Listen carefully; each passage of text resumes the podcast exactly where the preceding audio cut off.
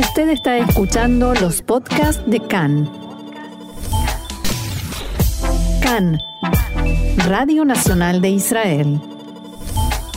Está en línea Mati Zweig. Mati es eh, analista internacional y ex diplomático israelí y un, invitado muy especial aquí en, nuestro programa. Mati, buenas tardes. Diego Mintz y Gaby Astrosky, te saludamos. Diego, Gaby, ¿qué tal? A ustedes y a toda la audiencia. Gracias por recibirnos, Mati. Mati, eh, hay indicios de alguna manera de cierta presión internacional creciente para llegar al, acuerdo de cese al fuego. Eh, hay una reunión del Consejo de Seguridad de las Naciones Unidas que Estados Unidos trató de bloquear, de impedir lo máximo posible, porque no quiere que sea ese organismo el que se encargue de este tema. Eh, e Israel está de alguna manera contento con la posición internacional en general, pero ¿cómo, cómo crees que puede evolucionar esto en las siguientes horas? Bueno, eh, siempre que, hay un conflicto de este tipo, eh, se sabe que en algún momento van a haber presiones eh, de todos los organismos eh, que siempre intervienen, ya sea la Comunidad Europea, Estados Unidos, las Naciones Unidas, eh, y la pregunta es cuándo lo hacen y cómo lo hacen. Entonces, digamos que hasta ahora se le ha dado bastante posibilidad a Israel de seguir con su operación de contraataque, porque esto lo hay que, hay que decirlo, Israel fue atacado y contraatacó para responder. Y en este momento lo que se estará viendo son los movimientos que han comenzado a ser cada vez más fuertes para presionar a las partes, y una de ellas es Israel, de que esto llegue a un final de alguna manera. Y las partes tienen diferentes eh, formas de ver eh, esa terminación de este conflicto, de esta operación, y eso se ve muy claro en las declaraciones de Israel y en las declaraciones de la otra parte. La otra parte habla con mucho honor, entre comillas, y, sobre sus eh, em, sobre sus eh, la forma que ve eh, en que se termina este conflicto, sus objetivos quise decir, y también dijeron, por ejemplo, de que no importa todo lo que nos ataquen, seguiremos defendiendo a Jerusalén, o sea, todas las palabras vueltas que él jamás usa en forma continua para poder tener algún éxito y también para poder eh, estar frente a los oh, Mati. verdad de su del pueblo palestino que eh, le gustaría eh, el poder de todo y no lo consigue ni por la fuerza ni por la diplomacia ni de ninguna manera incluyendo también las decisiones que hubo hace poco Israel en este momento no es que no le convenga eh, parar el operativo, le conviene parar y, salir con todo el éxito que ha tenido militarmente. La cuestión desde un primer momento y cada vez que hay un operativo cada dos, tres, cuatro cinco años es exactamente lo mismo. Si uno hace este operativo, la respuesta es ¿para qué? ¿Qué pasa al otro día? Al otro día tenemos un Hamas que no nos va a atacar por los próximos dos meses o por los próximos dos años o por los próximos 15 años. Y esa es la gran pregunta. Hasta ahora Israel se le ha dado la posibilidad de hacer lo que tiene que hacer militarmente. En este momento tenemos al, enviado Hadi Amer, que aterrizó en Israel para dos días de conversaciones con la parte israelí, con la parte árabe, este, enviado eh, por Biden, ¿verdad? y también eh, Biden tiene su propia agenda en la cual quiere demostrarse como una persona diferente de la pasada administración en la cual busca una ecuación un poco más eh, pro ambas partes y no solo pro Israel eh, de, cualquier manera siempre va a llegar un momento en, que va, en el que va a tener que decir qué es lo que piensa realmente porque si no no se va a poder este, avanzar a un alto el fuego de eso te quería preguntar, justamente, porque tal vez no sea un contrafáctico si eh, aseguramos que si Trump estuviese en la Casa Blanca en este momento, el apoyo sería total e irrestricto para Netanyahu y para el gobierno de Israel en general. Pero Biden ha tenido de alguna manera un apoyo muy fuerte también, incluso hay quienes no pensaron que sería tal, a pesar de que la postura de Estados Unidos siempre fue así, mientras no haya habido una invasión terrestre. ¿Pensás que en ese caso de seguir el conflicto en este estado, más allá de si hay una invasión terrestre o no, Biden va a, aflojar este apoyo de alguna manera?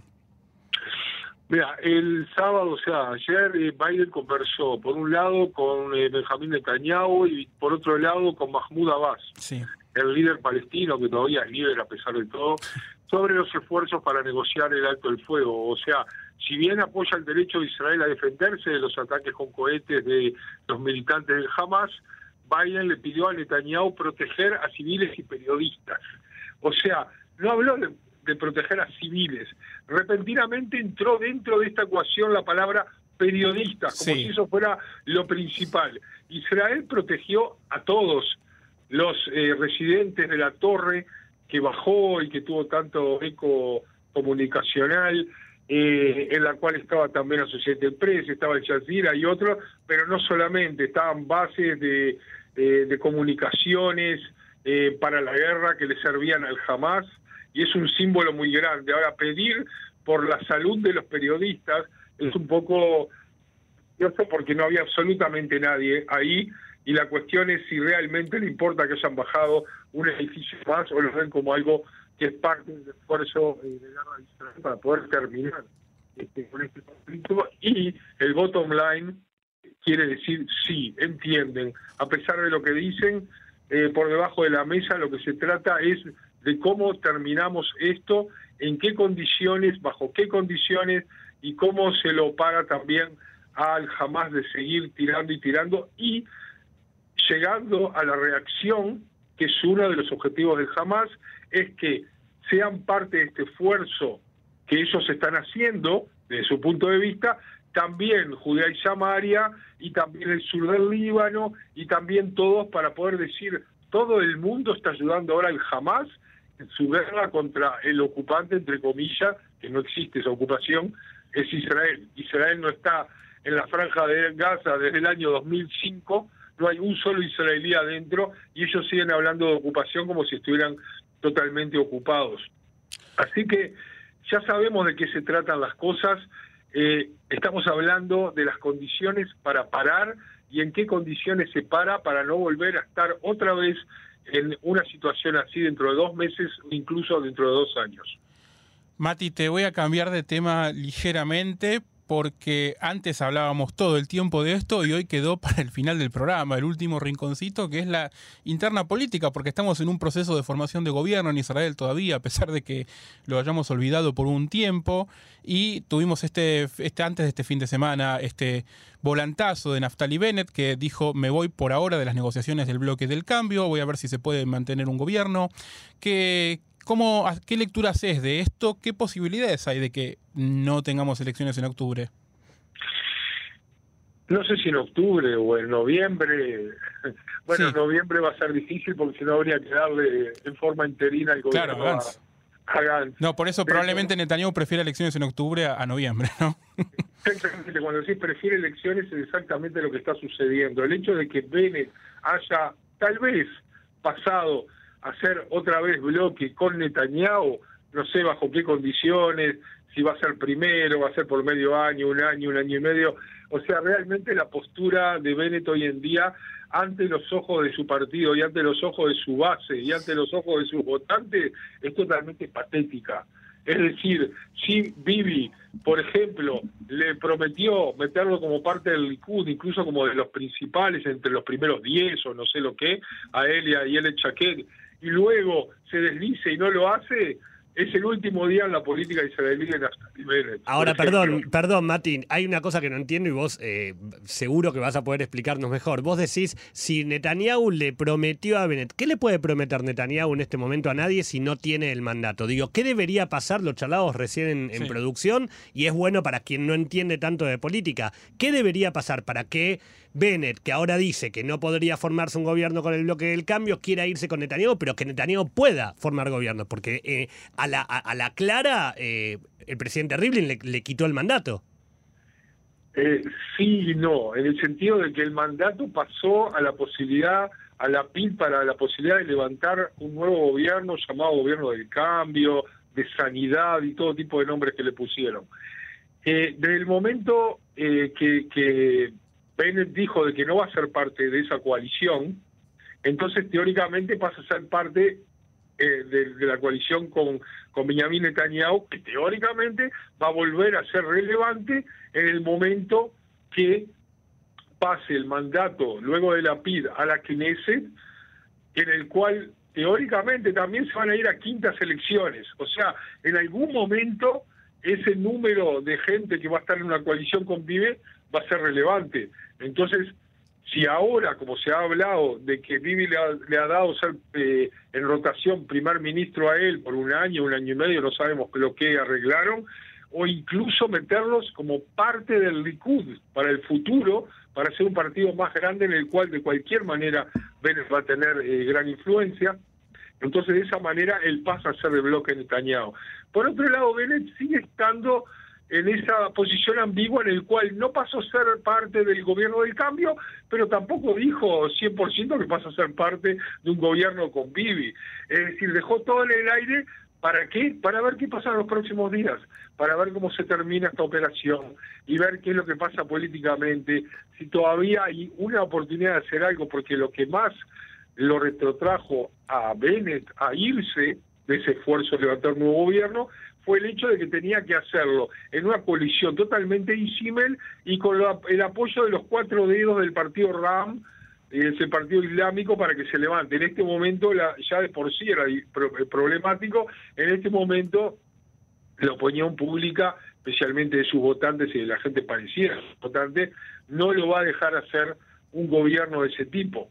Entonces ese fue, esa fue la cuenta que se hizo a sí mismo Vélez, eh, como diciendo, igual salgo perdiendo de todos lados, entonces por ahora me quedo así de esta manera. Lo que va a suceder aparentemente es que si ni uno ni otro pueden hacer eh, un gobierno, se van a ir a quintas elecciones, otra vez elecciones y otra vez gasto de dinero de miles de millones y otra vez va a haber que repensar todo y tal vez por quinta vez la gente de cada grupo, del grupo de centro derecha y de centro izquierda va a entender que si no se van a unir en un, en un grupo grande que realmente tenga posibilidades de llegar a ser los primeros, no va a haber eh, tampoco por sexta vez un gobierno que sea eh, bueno y estable. Pero perdón, y, creo que te faltó algo. Y otra vez el paso del tiempo. Y en ese paso del tiempo, cualquier cosa que Netanyahu le prometa hoy a Bennett, habrá que ver si realmente lo cumple una vez después de que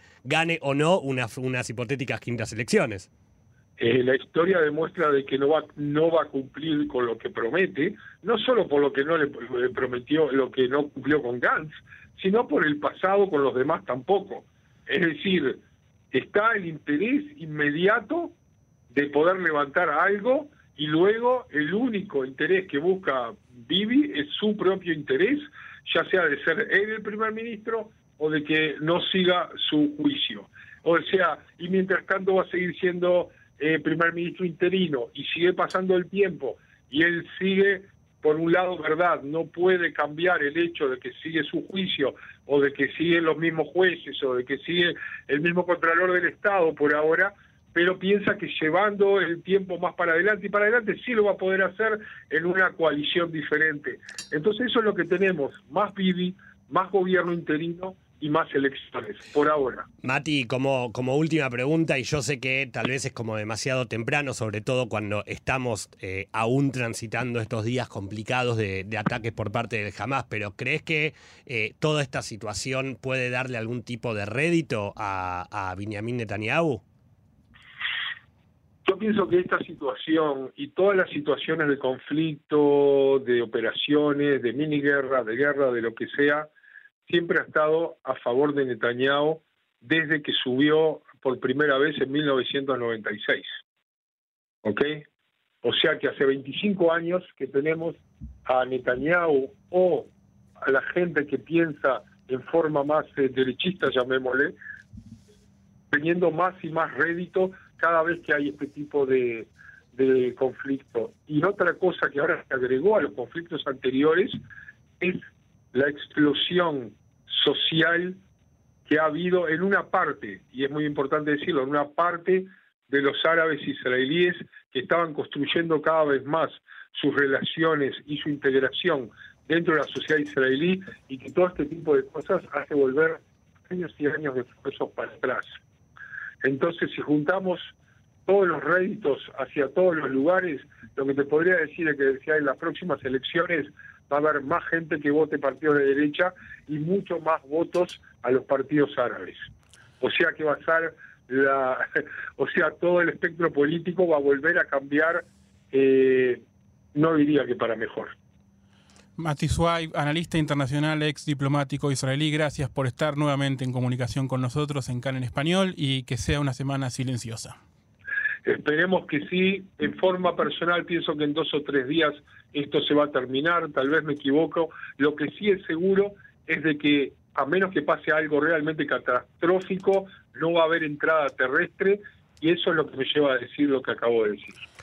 Ojalá así sea. Amén. Amén.